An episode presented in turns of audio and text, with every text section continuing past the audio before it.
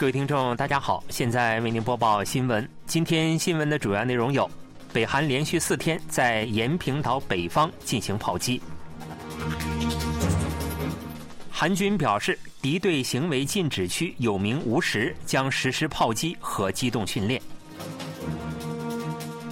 韩美日谴责北韩核岛和北俄军事合作。以下请听详细内容。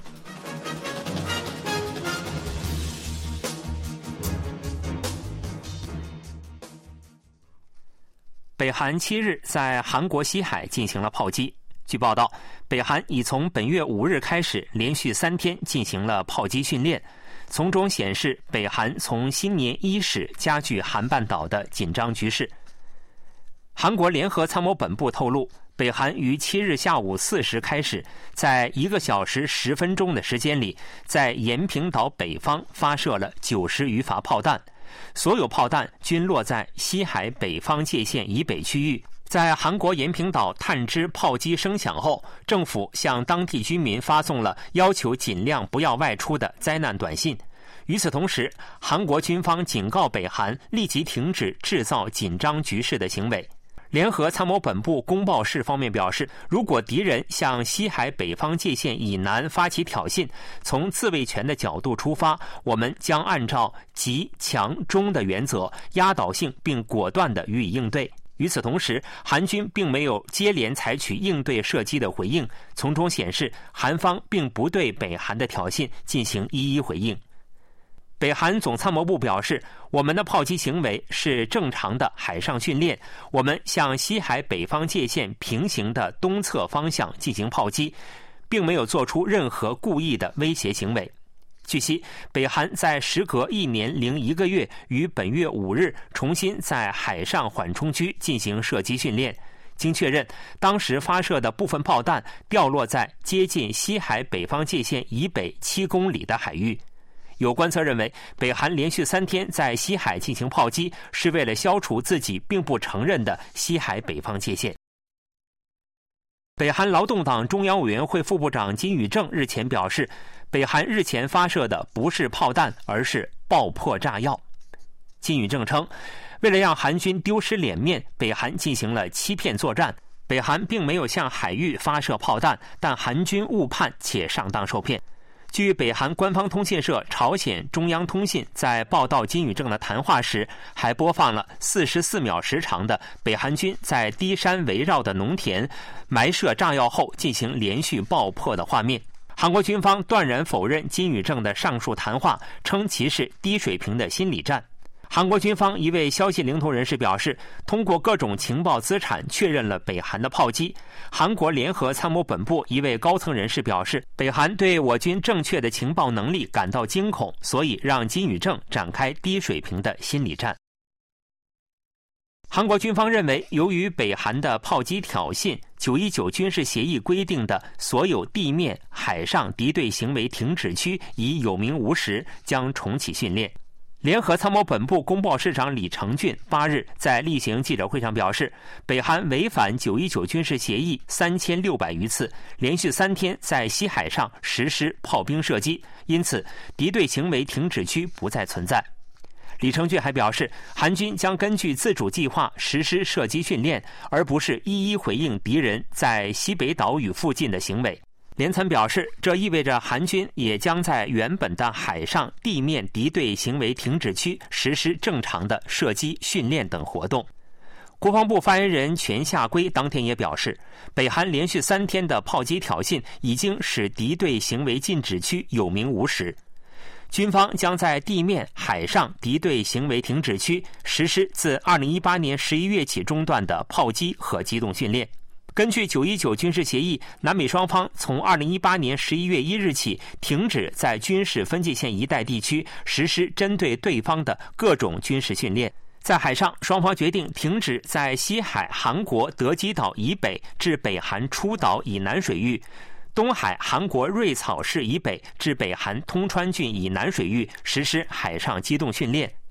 为海岸炮、舰炮安装炮口塞并关闭炮门。在地面，双方决定全面停止在军事分界线五公里以内地区实施炮兵射击训练和连级以上户外机动训练。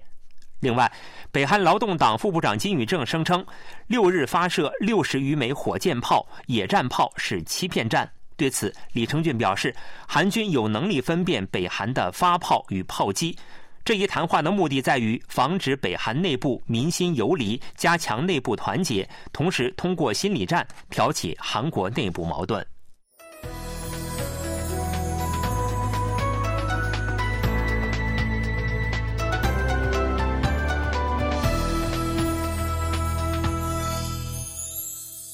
KBS World Radio，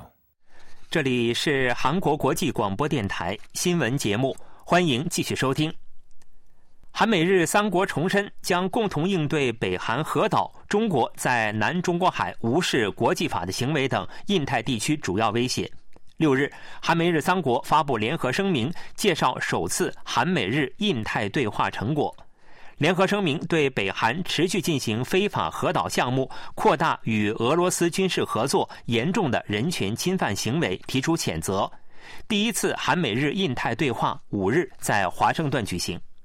另外，声明重申将维护包括航海、飞行自由在内的国际法，反对试图在印太任何一个水域通过武力或施压来改变现状的单方面行为。三国还重申，台海和平稳定对国际社会的安全繁荣必不可少。在对话上，三国还讨论了与会各国的印太政策方向和合作方案，并强调了对东南亚、太平洋岛国合作的重要性。韩国外交部次官补郑炳元、美国国务院负责东亚和太平洋事务的助理国务卿丹尼尔·克里滕布林克和日本外务省综合外交政策局局长河边贤玉与会。据美国之音报道，巴勒斯坦武装组织哈马斯正使用北韩生产的武器。对此，韩国国家情报院表示，得出了相同的结论。国情院八日在证实美国之音的报道时表示，标有韩语的引信是北韩 F 七火箭的中间部分，并公开了一张标有韩语的引信照片。国情院表示，正在搜集北韩向哈马斯提供武器的规模、时间等具体证据。考虑到对信源的保护、外交关系等问题，目前尚无法公开。据美国之音当地时间五日报道，哈马斯正在使用北韩生产的武器。报道还公开了 F 七火箭推进榴弹引信零部件的照片，可看出零部件上印有韩语。另外，美国白宫战略沟通协调员科比在例行记者会上表示，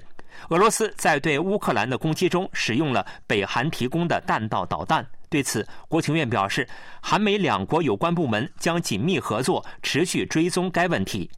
俄北武器交易违反联合国安理会决议，并严重威胁韩半岛和平稳定，敦促俄北立刻停止这一行为。继去年发射一号侦察卫星后，韩军将在今年发射二号、三号侦察卫星。防卫事业厅表示，将于今年四月、十一月在位于佛罗里达的卡纳维拉尔角太空军基地使用 SpaceX 的猎鹰九号火箭，分别发射二号、三号侦察卫星。去年十二月发射的一号侦察卫星搭载了光电红外侦察设备。二号、三号侦察卫星则将搭载合成孔径雷达，可不受时间和天气的影响拍摄高像素视频、收集情报。防卫事业厅表示，发射完成后将对三颗卫星进行互补式运作，探测北韩核岛挑衅迹象、监视纵深地区战略目标的能力有望得到提高。目前，二号卫星正在地面太空环境模拟试验设施内进行开发试验评估，评估工作预计于二月完成。卫星三月运往发射场，将于四月初进行发射。三号卫星的组装工作结束，已进入开发试验评估阶段，评估工作预计于九月完成，卫星将于十一月发射。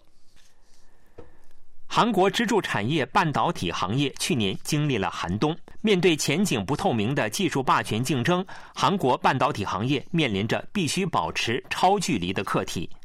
三星电子半导体业务去年一季度出现了十四年以来的首次亏损，截至去年三季度，累计亏损超过十二万亿韩元。受经济低迷的影响，智能手机等电子产品消费减少，导致韩国主力出口产品存储芯片的订单量大幅下滑。面对亏损压力，企业不得不选择减产。继 SK 海力士之后，三星电子也时隔二十五年再次减产。所幸芯片价格从下半年起逐渐反弹，出口也恢复增长。大韩商工会议所会长崔泰元表示，目前半导体行业正处于触底反弹的阶段。HBM 的销售额增长对业绩恢复起到了拉动作用。SK 海力士和三星电子各占据该市场的半壁江山。HBM 是由多层 DRAM 堆栈而成，处理速度快。随着人工智能时代的来临，对 HBM 的需求快速扩大。专家认为，韩国在存储芯片领域有望继续保持超距离。不过，在系统芯片领域，韩国仍然面对着激烈的竞争。三星电子正通过大力投资扩建生产线。平泽园区半导体生产基地的规模为全球最大，面积相当于四百个足球场。三星还在龙仁、美国德州分别建有系统芯片园区和工厂，但在技术竞争方面，三星仍落后于全球第一的台积电。此外，韩国面临着培育半导体设计业的问题。目前，韩国在半导体设计市场上的占有率仅为百分之三到百分之四之间。超距离的前提是企业的大胆挑战和技术创新。然而，面对地缘政治风险，必须从国家层面上提供援助。新闻播送完了，是由于海峰为您播报的，感谢各位收听。